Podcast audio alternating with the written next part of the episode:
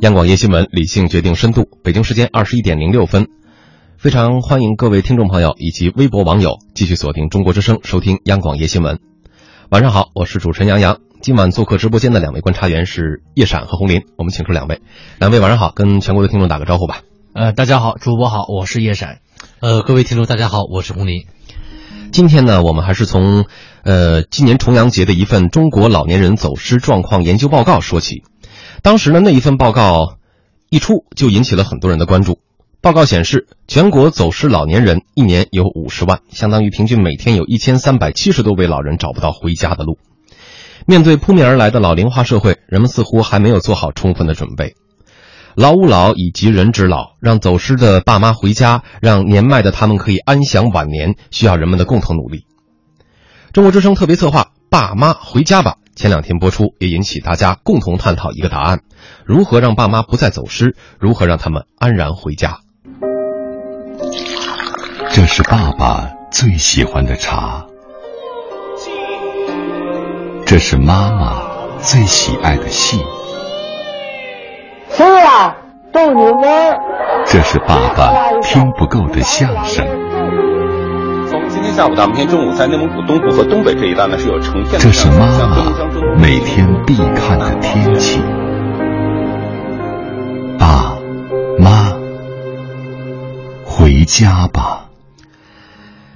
这是我们的爸妈回家吧，在每一天节目最后将会听到的一个片花。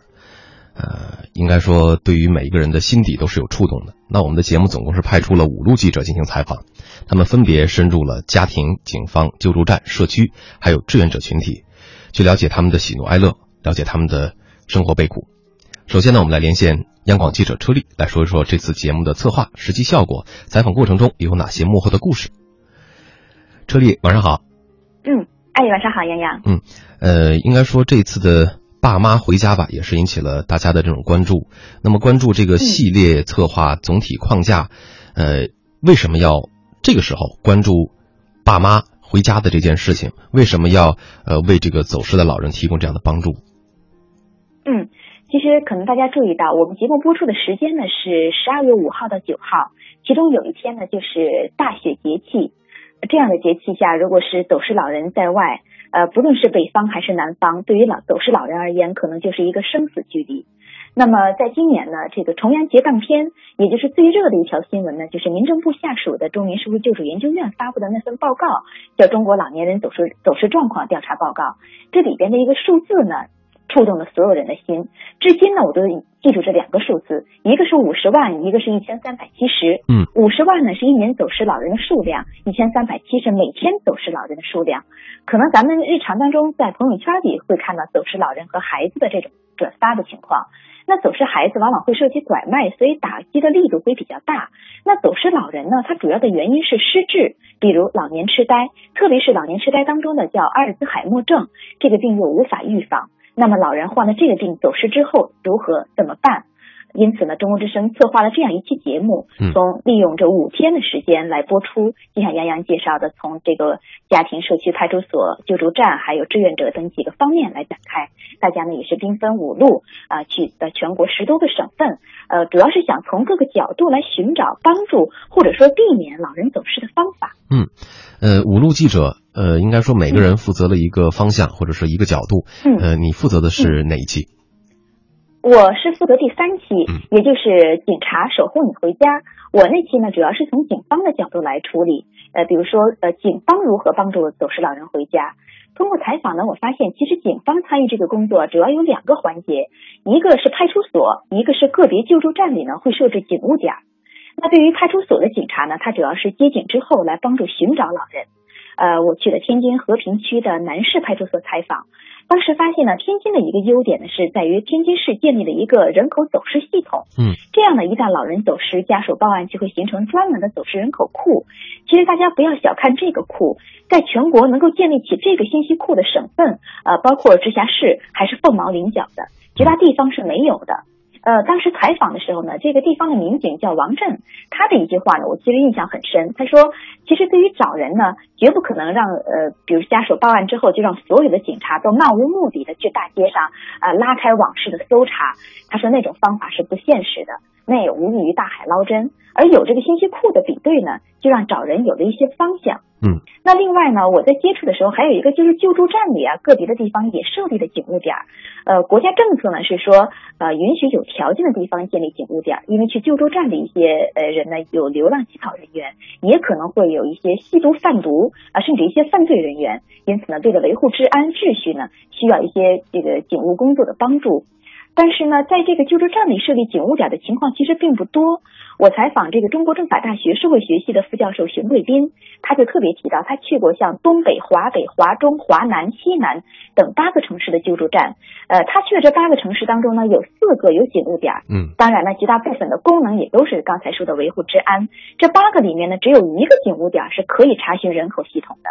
呃，比如说老人走不走丢了以后找不到家，被送到救助站之后，呃，那突然如果老人呃说说了几句话，呃里面提到某个地名或者人名，那么救助站的工作人员呢就可以在呃在这个他们的这个警务点那里直接查询了。如果没有这个警务点，那工作人员就要就得去派出所查询。嗯，那对于像现在这样的大冬天，差一天，甚至说差几个小时，对于老人来说，那健康可能就会受到影响。对，而且是这个差一天啊，甚至是几个小时，可能是一种生死的距离。当我们不做这种没错坏的这种揣测哈，呃，那我们中国之声这这个寻找老人系列报道，每一集都有一个寻人启事，呃，这个启事背后就是我们最终都找到老人了吗？嗯，绝大部分是找到了。嗯，呃，比如我负责那期结尾呢，当时是寻找八十七岁的一个安徽老人，叫做赵守信。呃，他呢是患老年痴呆之后，在这个养老院走失的。在节目播出后这几个小时呢，就有热心听众听了我们节目之后认出了这位老人，并且报警。那么老人呢被派出所的呃警呃这个民警给接到派出所之后，给这个家属打电话。嗯，那么当天呢，赵守信老人就找到了家。而之后的是第四期，也就是救助站那期为主题的节目呢，结尾播出的是一位姓谢的老人，是一个老爷爷。他呢也是在节目播出前夕，他就回到了阔别了五十三年的家乡，呃，重新跟这个同村人站到了一起。呃，我采访的时候呢，有一个细节想跟大家分享。嗯，采访前呢，其实我们都在想说，呃，虽然老人可能呃失智，呃，那么给老人做一个定位手环，戴一个定位手表，嗯衣服里给老人放一张联系卡，是不是一定可以帮助老人？那么采访当中呢，不少家属告诉我，呃，手环呢很多时候会呃，比如说它的充电满电量可能维持六个小时，嗯而六个小时找不到老人呢，这个手环就没电了，失去作用了。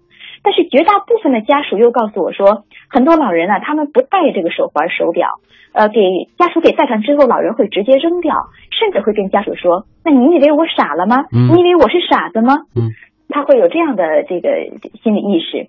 那么警察呢也多次提到，其实对于这些患病的老人，他时而清醒，时而糊涂，最好呢是在这个裤脚或者是衣服兜、裤兜、上衣兜里边儿给它绣上，或者是缝上一个联系卡。嗯这样呢，老人一般他自己不会注意，所以也撕不掉。那一旦走失，老人又无法表达，也说不清自己的来历。那么警察呢会第一时间检查老人的衣物，试图来查到相关的信息。这样只要有了姓名，基本上都能够找到。嗯，这也是我们作为儿女可能能够做的行之有效的办法。那么我通过采访呢，嗯嗯啊，车里我请继续啊嗯。嗯，我通过采访呢，呃，除此以外呢，从制度方面，因为我这期主要是这个呃，从这个公安警察这个角度哈，嗯。一个是说的这个公安部的人口查询系统，这个呢，系尤其是走失系统呢，并不是所有的地方都建立，尤其是针对老人的走失系统，目前全国没有统一的。呃，车丽，刚才我就注意到有一点哈，就是你提到说这个在嗯。天津，呃，就有一个叫走失人口信息库，但是说这个天津的这个库呢，应该说在全国建立起这个信息库的省份或者是这个市区凤毛麟角，就绝大多数地方都没有，更不要奢望全国一张网这个情况了，是这样吗？现在？嗯，对，没错，的确是这样的。呃，全国绝大部分的地区没有专门针对老人走失的这样一个人口信息系统。或者说人口报失系统。包括去了很多地方的派出所，它这个呃老人走失的报失，基本上都停留在派派出所这个层面。嗯，而派出所呢也没有具体的这个电子数据，如果想要查询，必须要用这个原始的翻档案的办法，一个一个的查询。嗯。所以呢，呃，在全国建立这样的一个统一的系统还是迫在眉睫的。虽然现在民政部也有相关的系统，他们那个是今年建立的，叫做全国救助寻亲网。嗯，这个呢只是覆盖这个呃救助站，它这个救助寻亲网呢能够覆盖全国两千零四十一个救助站，的确起到了一定的作用。呃，但是呢，呃，毕竟在救助站里的这个老人只占。走失老人的百分之二点多，在这个调研报告当中，也就是绝大部分的走失老人没有在这个救助站里。嗯，那么救助站的这个系统的发挥了一定的作用，但并不是全部。而且公安部的这个系统呢，只是个别地方才有，全国并不统一。而这个民政部和公安部在呃国家层面上也没有实现统一。所以说，这个熊卫斌教授，也中国政法大学这位熊教授建议说，应该在全国建立统一的这样一个工作平台。嗯。好，感谢车丽的采访，同时呢，也感谢你提的一些建议，还有一些提示。呃，那么刚才我注意到你提到了一个叫做全国救助寻亲网，是吧？寻亲网，对，这个寻亲网它是只针对救助站的一个一个联网系统，是吧？呃，不，它这个呢是覆盖全国的救助站，全国有两千零四十一个救助站，呃，都能够被这个救助寻亲网来覆盖了。比如说，如果是我们在路边见到疑似的老人，我们首先做到的应该是打幺幺零来报警，由警方来甄别。呃，那么如果是家属走丢了的话呢，我们也可以去登录这个呃全国救助寻亲网去查询。如果走丢了呢，也可以去上面报失，这也是一个呃。呃，寻找老人或者是帮助别人寻找老人的一个好办法。好，感谢车丽。嗯。呃，那么在稍后呢，我们也会继续提到救助站啊，包括这个全国救助寻亲网啊。先提示一下这个网址哈，它的网址呢是寻亲的汉语拼音点 m c a 点 g o v 点 c n，反斜杠后面是寻亲的汉语拼音 w e b web，就可以登录这个网站了。我们车里也提到哈，最好的方法见到走失老人是先报警。在日常生活当中呢，寻人启事我们也经常可以在很多地方看到，小区的告示栏里面、路边的电线杆上，或者是很多人的手机微信朋友圈里。其中呢，针对儿童的寻人启事。除了在网络上的惊人转发之外呢，更是有一个叫像“宝贝回家”啊这样的一个信息量非常庞大的平台作为后续支持。但是在很多地方，包括警方、救助站、福利院在内的公共部门，对于老人走失还没有形成一种条件反射，跨部门联动的应急搜寻机制依然非常匮乏。而且对于走失老人的报案，也很少会出现多部门紧急反应、全社会积极参与的搜索机制。以至于很多时候寻找走失的老人只能靠一个家庭的子女去大海捞针。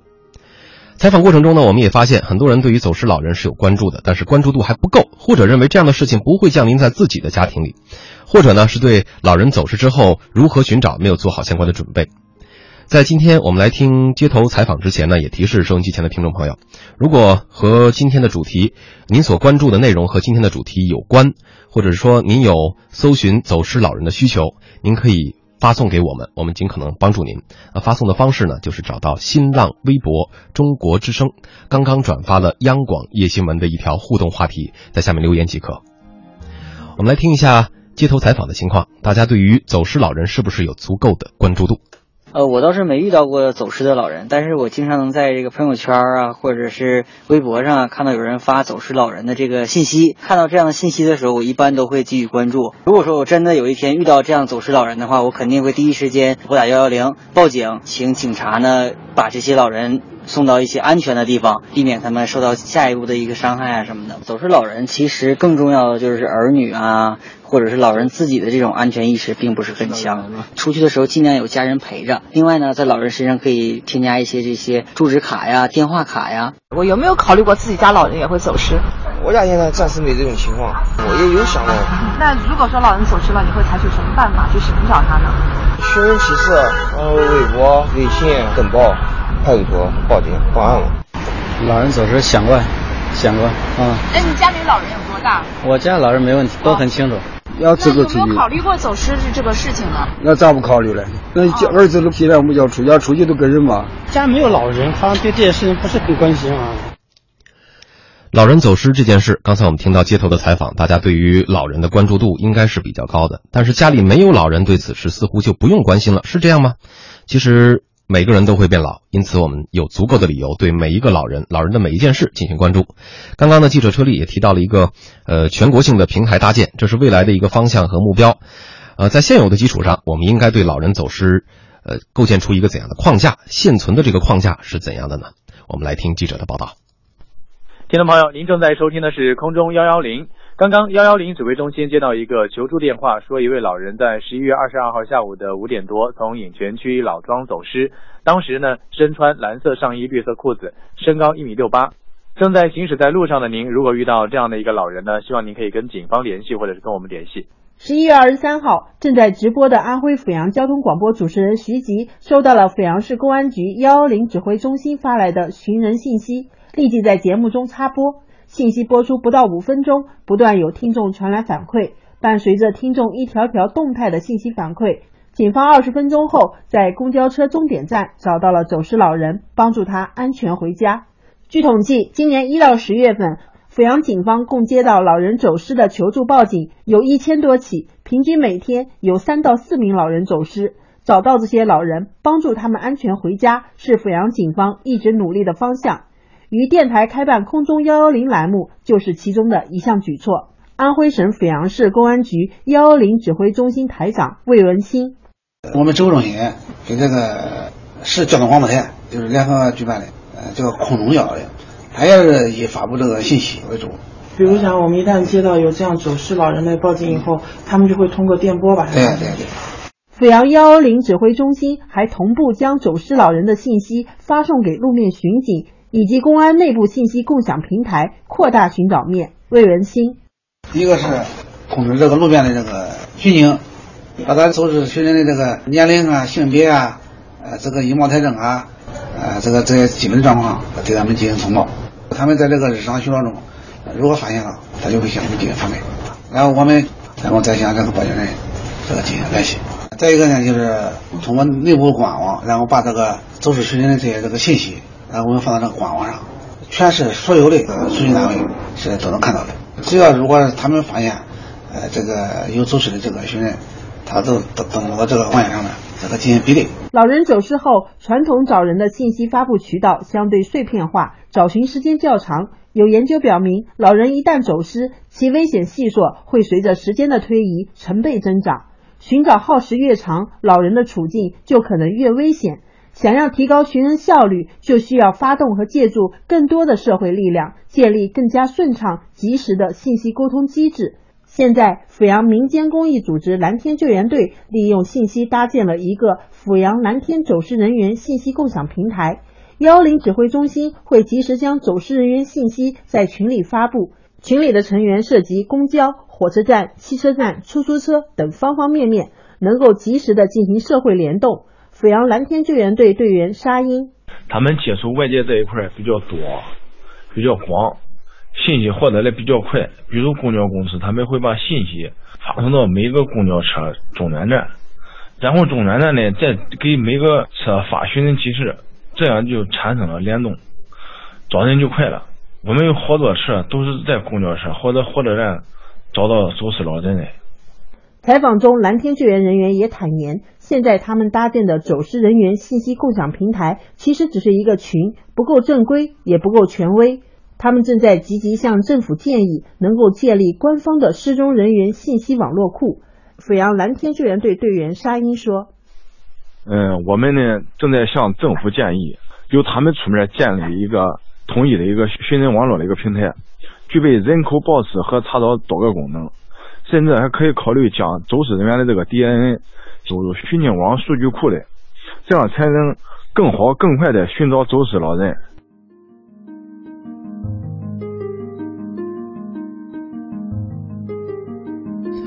报道当中呢，我们听到的是安徽阜阳一个寻找走失老人平台的建设。他们搭建的这个走失人员信息共享平台，其实呢，应该算作是一个群，啊，说是一个平台还有点勉强，不够正规，也不够权威。所以他们正在向政府积极建议，能够建立一个官方的失踪人员信息网络库。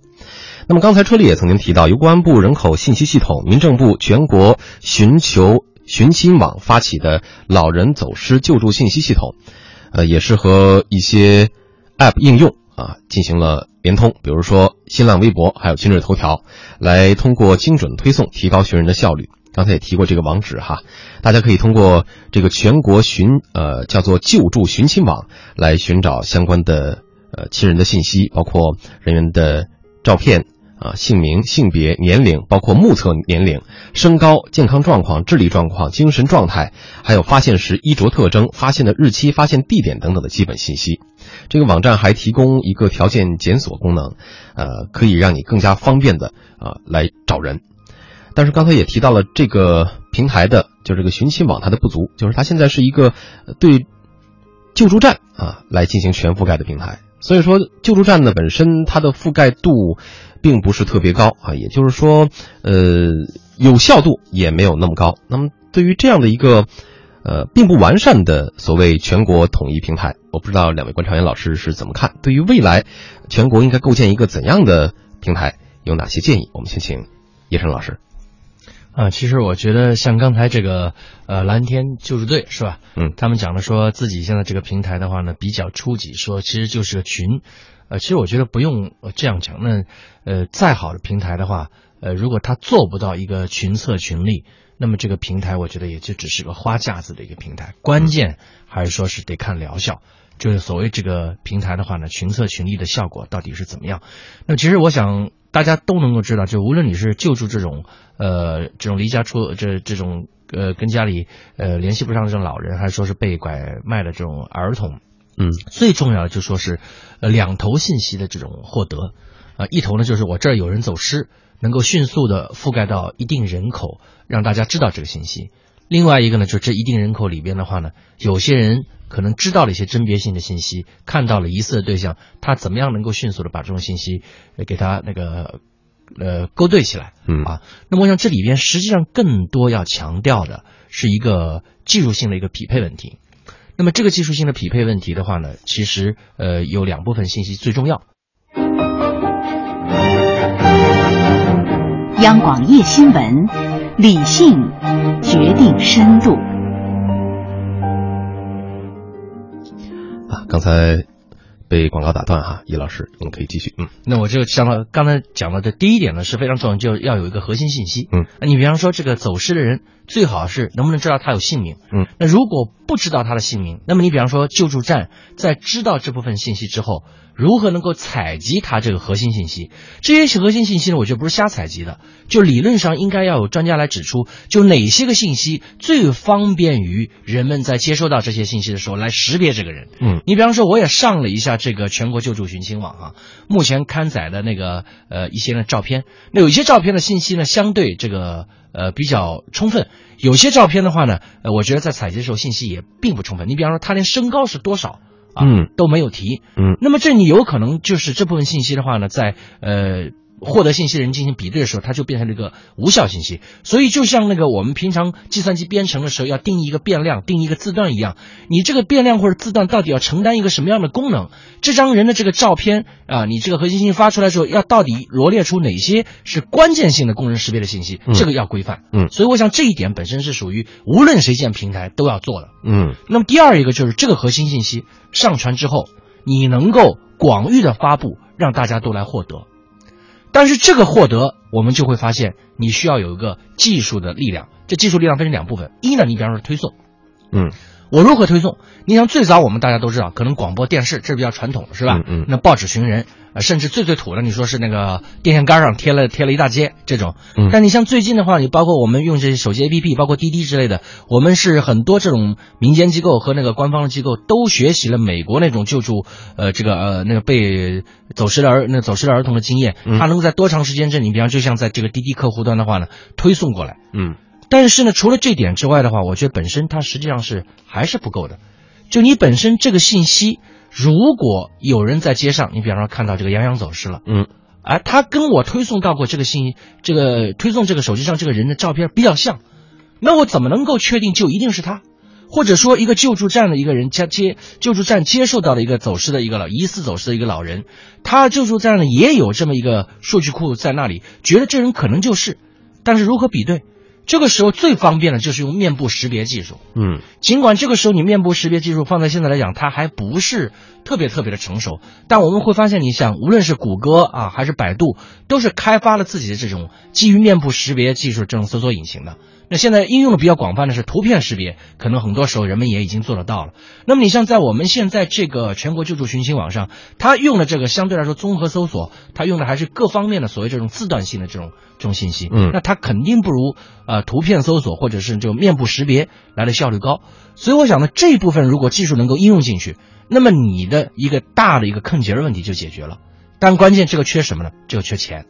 就你用这个技术要在这么大的平台范围内使用，它是缺钱的。所以我想呢，就像像刚才这个蓝天救援队的人呃讲的也也很有道理。嗯，实际上这个群一个民间自发的群要升级，它并不是说是我非要去安安一个官方的这么一个名字来的好听。并不是这个目的，嗯关键是如果我们成了一个真正的一个公立的机构，尤其在我们目前这么一个国情下，你可能就可以获得固定的一些呃财政上的支持啊、一些你比方人员编制上的一些支持，嗯，那么才有可能把这些先进的技术、高效的这些技术应用到这种呃救助领域里面去。所以，像这个东西本身是很现实的，救助孩子、救助老人，无论是你在救助站里面的这个吃喝拉撒是需要花钱，识别然后获得信息，把这些信息有效的这种差异化信息给取得，都是需要花钱的。嗯，呃，总结一下呢，有三点。第一个呢是核心信息的匹配度啊，哪些核心信息应该是呃在这个找人的过程当中作为一个关键性的内容啊进行统计。第二个呢是技术力量方面的提升，由它还衍生出一个钱的问题来。呃，洪林老师，您对于这个全国统一平台的构建有什么建议？我觉得有几个点很关键，一个是触达率，其实刚才也讲到了，就是你这个平台呢，应该让很多很多的人知道，尽可能多的人知道。嗯，你只有大家知道了，才能够关注到这个平台上，比如寻人的信息等等。如果这个平台关注的人本身就不多，那么最终你会发现，你发的这个信息再完备，就是说再准确，但是关注的人少，它也达不到这个效果。嗯，所以第一个呢，这个平台应该是广泛的触达到，就是尽可能多的这种人群。另外就是刚才叶山老师所说到这个信息的这种准确，嗯，就是说这种信息的描述，有的时候就像我们说这个警方画一个人的那种头像的时候，他是把最传神的那个部分画出来。嗯，我们一个人看到这个人，除非是你周围的这种呃，比如说亲人或者朋友，这个比如说同学啊、同事的这个父母走失的时候，你特别关心，然后呢，平时你可以见到了，呃，那么这样的一个情况下呢，你一看肯定知道了。嗯，但是如果说是一个你不认识的人，你当时即便看了这个照片，你只知道最终能够记下来的信息就是说我周围认识的一个人里的，呃，父母啊等等可能走失了，我要留意着。但是呢，这个形象啊或者特征你未必见得呃记得住，所以说你传递这种特征的时候，应该是一些呃最醒目的特征。这可能还需要一部分这个特殊人才的哎，特殊人才对，嗯就是说你要把一个走失者他最醒目的特征提炼出来，这个也是不容易的。嗯，另外还有一点呢，我是觉得就是说这种信息，你一旦公布出来之后呢，哎，就有可能被一部分不怀好意的人利用。那么这一点我们如何去防范？你比如说前几年就是走这个被这个找这个被拐卖儿童的时候，大家都知道有一个活动叫随手拍。嗯，那么后来发现呢，这也不成。这个骗子他或者是拐卖这个人呃这个孩子的这个人，他也不是说手机没有对吧？他也会关注。那么你要随手拍了以后呢，有可能这个信息这种发布没有一定的范围，那么有可能会对孩子造成了一定的这种威胁。嗯，可能所以这里面也是一样。你比如现在我们看到很多老人，如果真的呃有这种老年老年痴呆这种前症啊，或者容易走失的话，家里人一般会比较细心的在老爷身上，比如说呃挂个小牌，写上名字、电话、联络方式等等。那么孩子也是这样，但是呢，这样的一个电话信息有可能会被别人看到了，被骗子。那么他如果拨通了一个这样的一个电话的时候呢，有可能惊恐万分。那么惊慌失措之下呢，也可能就上当受骗了。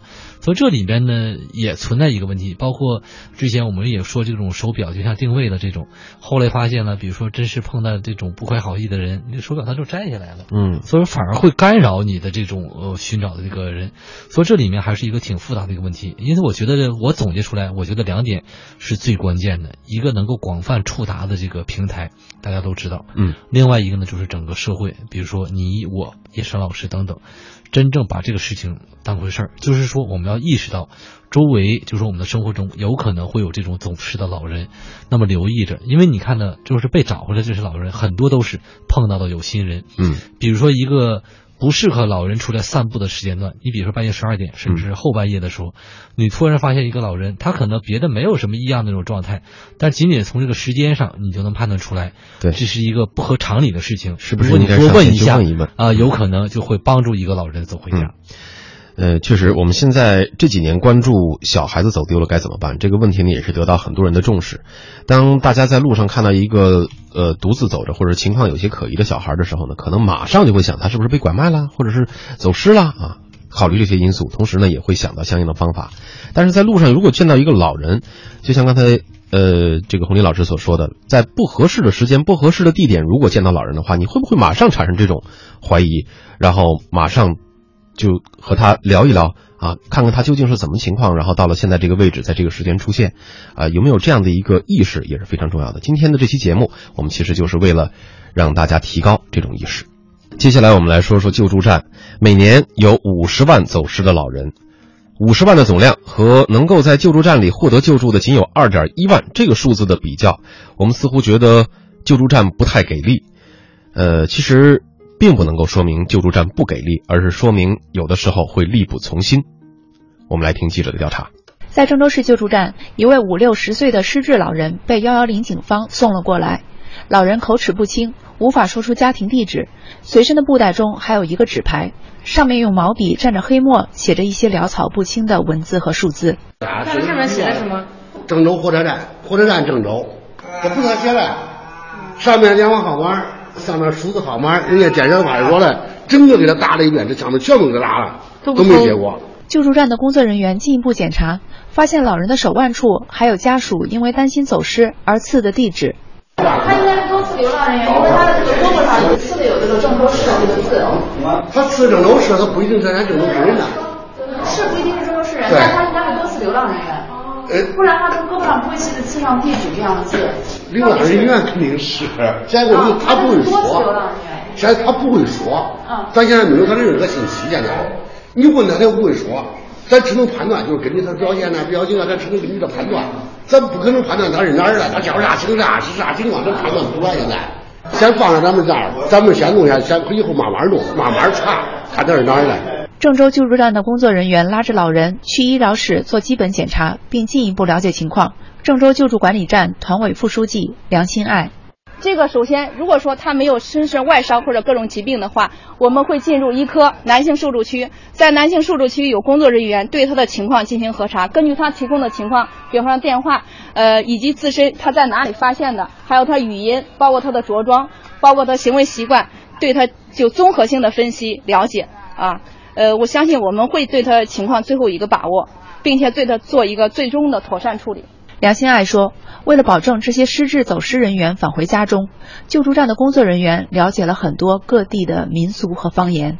前一阵儿我们就是刚刚救助一个，也是这样子，但是我们根据他说话发音，哎，推断出他是湖北省的这个向那边的人发音。同时呢，工作人员又根据他坐那趟车。”当时就是那个车站有几趟车，不同的车交汇处，哎，这样推断出他可能要去哪里，他可能从哪里来。同时呢，每天和幺幺零保持联系，看有没有家属来巡查。同时呢，根据我们这些情况推断出他可能是哪里人，我们可能对他进行示送，比方说开车带他到这个地方来，让他看一下是不是有他熟悉的情景。如果到那个环境里，他可能会自己找到家。所以说，我们在工作中的救助方式是多种的，不仅仅是我说的这些。作为我们工作人员嘛，我们将尽最大的能力为他提供力所能及的服务。我们不会让他重新流落街头，会对他进行一个妥善的安置。救助站的工作多，任务重，到救助站寻求帮助的走失老人，大多数呢也受到各种疾病的困扰，无法正常表达。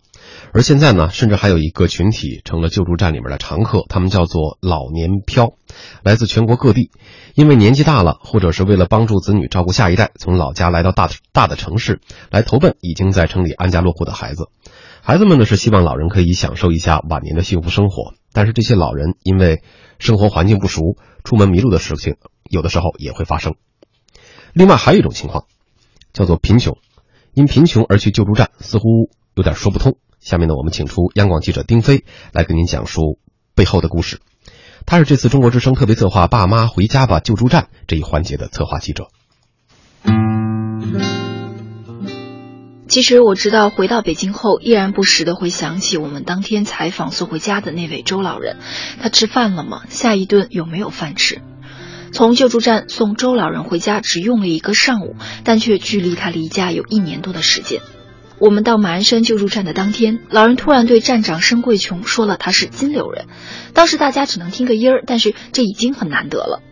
第二天，三个地方的救助站和民政部门聚在一起，三方会诊，听出老人家乡的具体位置。于是呢，我们三四辆车，一众人兴奋地送老人回家。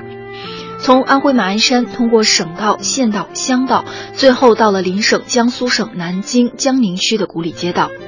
我当时印象最深的是，老人下车以后似乎还没有认出来，但是我们所有人都看到他身后的建筑上写着“金牛商场”。原来他一直一直说的金柳就是金牛，是当地社区的名字。很快他被路人认出来，路人说老人比以前胖了，穿的还好了。这句话让救助站的申站长开心了好久。他跟我说，虽然寻家是第一要务，但是连路人都可以看出老人在救助站过得好，这是一个特别让人开心的认可。后来送老人回家的队伍里又加入了当地民警。其实我心里是期盼着一场亲人团聚、感激涕零的大团圆结局，这似乎也是每一个人心里的 happy ending。但是却很快被骨感的现实打败了。我当时想，花了这么多的社会力量、公共成本，把老人从一个有二十四小时热水供应、有席梦思床睡的救助站送回到一个没有灯、没有门的破旧的家，是值得的吗？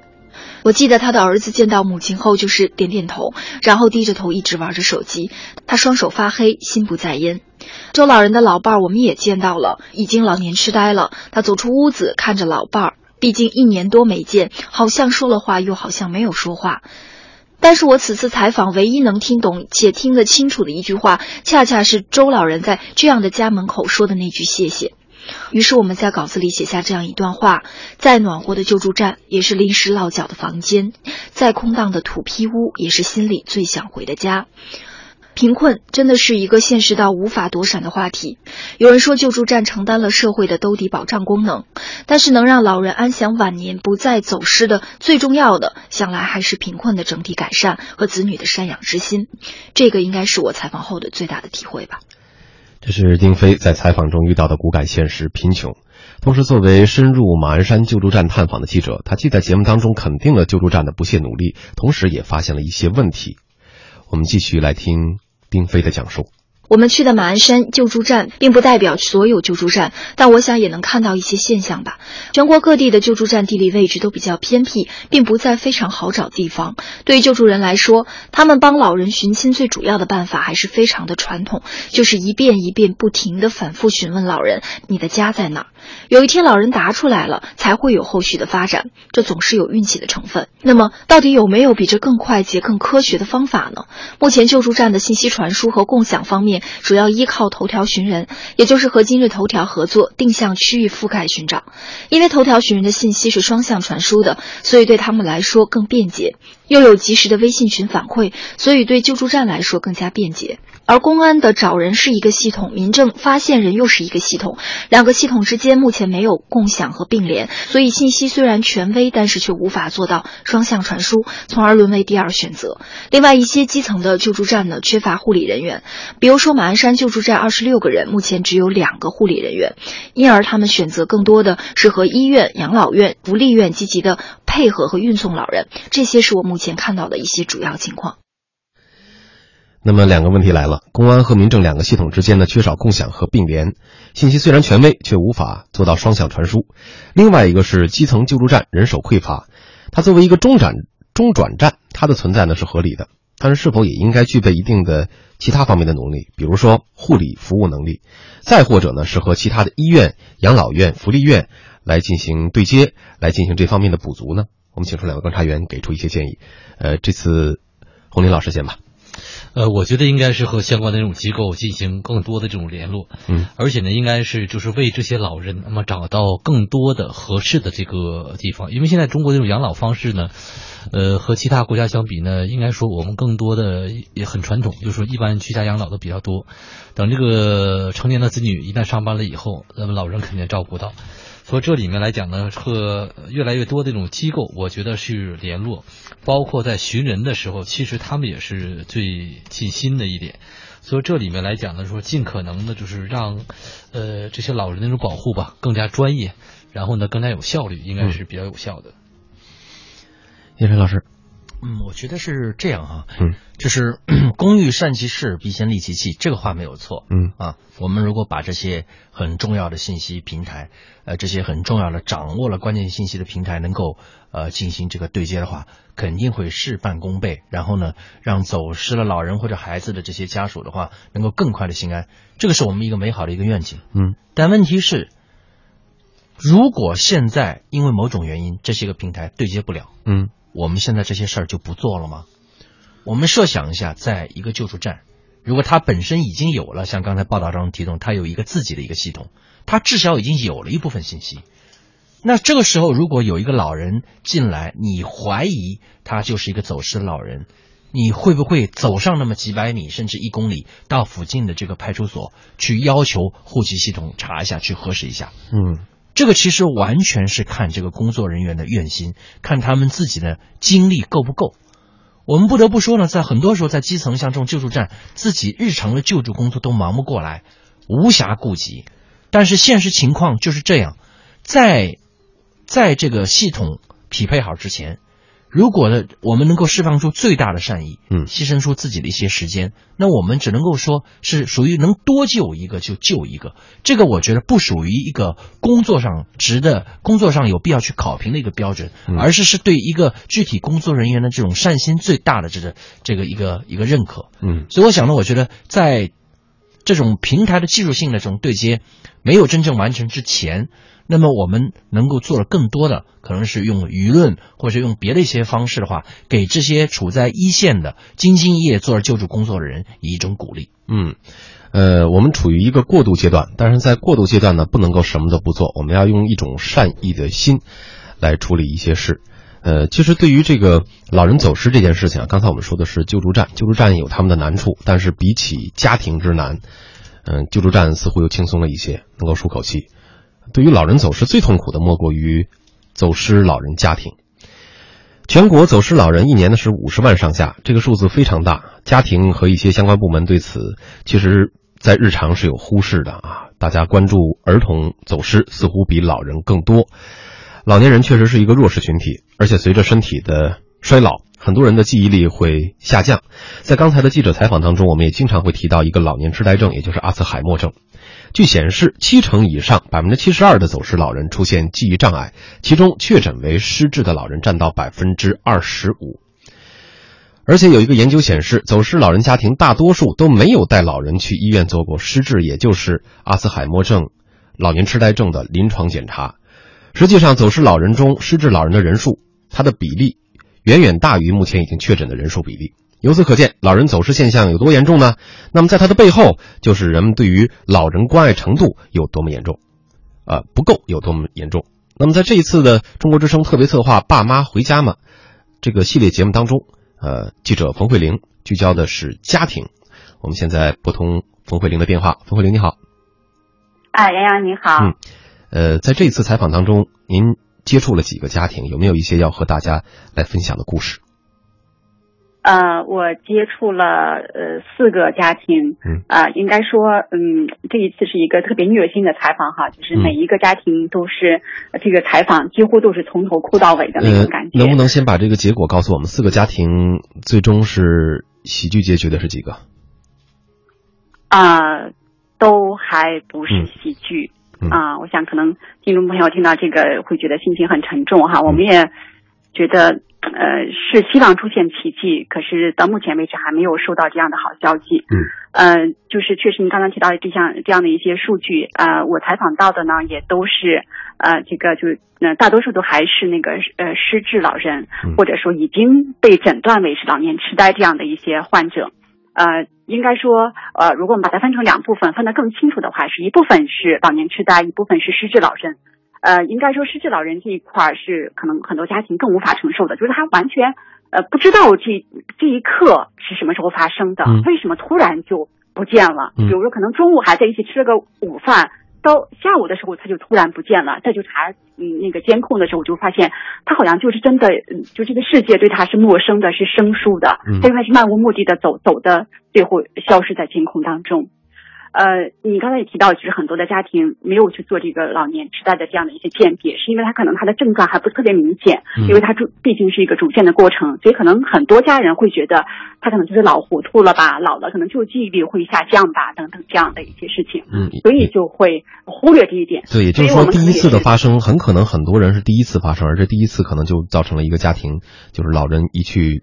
再没有回来这种情况，不复返。嗯，对对对，没错是这样的。嗯，所以呃，我们在采访专家的时候，他也提出一个建议，就是首先我们平时需要跟老人多做一些沟通，就是儿女不要说自己工作忙，于是乎就让他独自承上呃承受很多的压力，比如说来自疾病的，比如说来自那种呃年老的那种孤独等等这种，就是如果你要跟他多做一些沟通，也许他的这种病情不会发展的那么快，或者。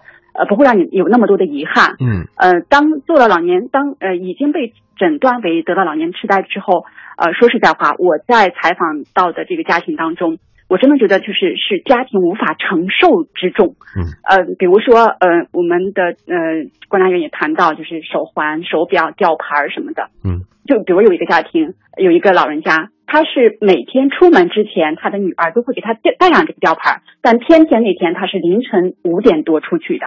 他就没有，他根本记不得带这个吊牌，他不知道这个吊牌对他来讲意味着什么。嗯，然后一出去就没有再回来，所以这个手环会丢，手表会扔，吊牌他自己会忘记带，然后嗯，所以就嗯，让我的感觉是很多家庭不知道自己该做什么。嗯，当然我们在想，就是可能比如说往老人的衣服兜里头一定要哪怕缝上一个，他永远都不会。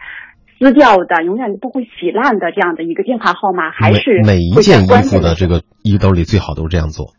对，都会，因为比如说你的像我们了解到，像日本，它是会把那个一些定位的一些呃，就是金属的呃链条啊，什么什么这样的一些先进的系统会在呃鞋子里面镶嵌。但是我采访到有些老人，他走着走着会把鞋子给走丢，呃，他的外套也可能会扔掉，但是他可能贴身的一些衣服上还是会保留，哪怕是。呃，大冬天、大夏天，他都还会保留他最贴身的那样的一些衣服。可能我们都会需要在每一件衣服上都绣上一个呃商标，会在他最关键的时候能够救命。嗯。但是我真的感觉到，就是对家庭来讲，就是一旦有一个痴痴呆老人，他不仅仅是说你需要在工作下班之后来陪着他，是需要二十四小时的。我采访过一个女儿，她嗯，她母亲痴呆了三年多，她就。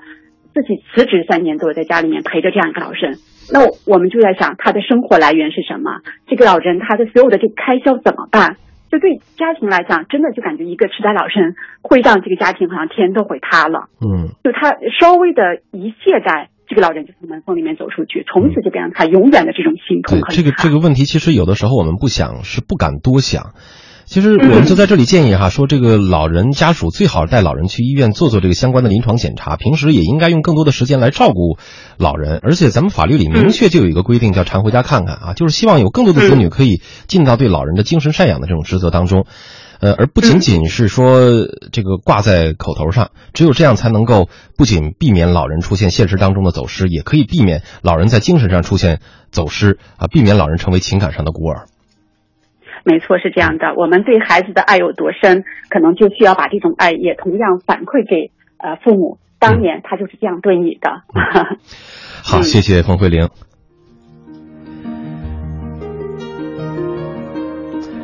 那么最后呢，我们是到国外去看一看，其他国家对于走失老人有哪些方法帮助他们回来。先看看我们的东瀛邻居日本。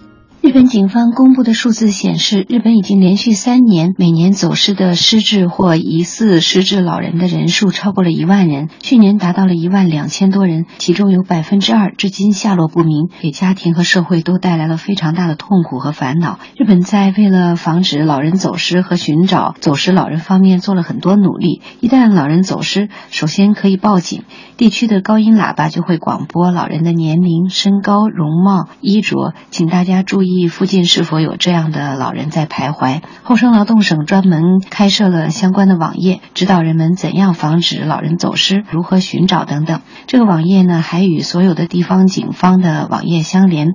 政府还会资助研发相关的产品，比如资助一家公司发明了装载 GPS 定位器的鞋子。